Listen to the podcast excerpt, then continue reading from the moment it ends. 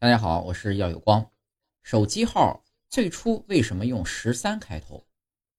上世纪八十年代末，大哥大出现了。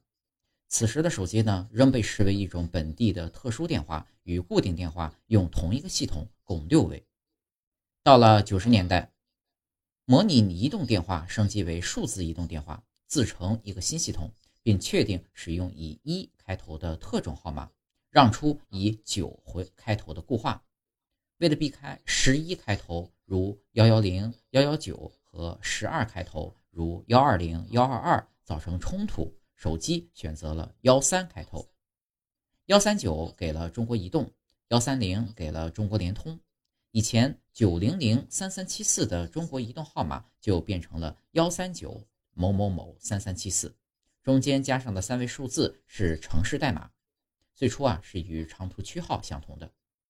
手机号码就这样变成了幺三九，后面加了三位城市代码。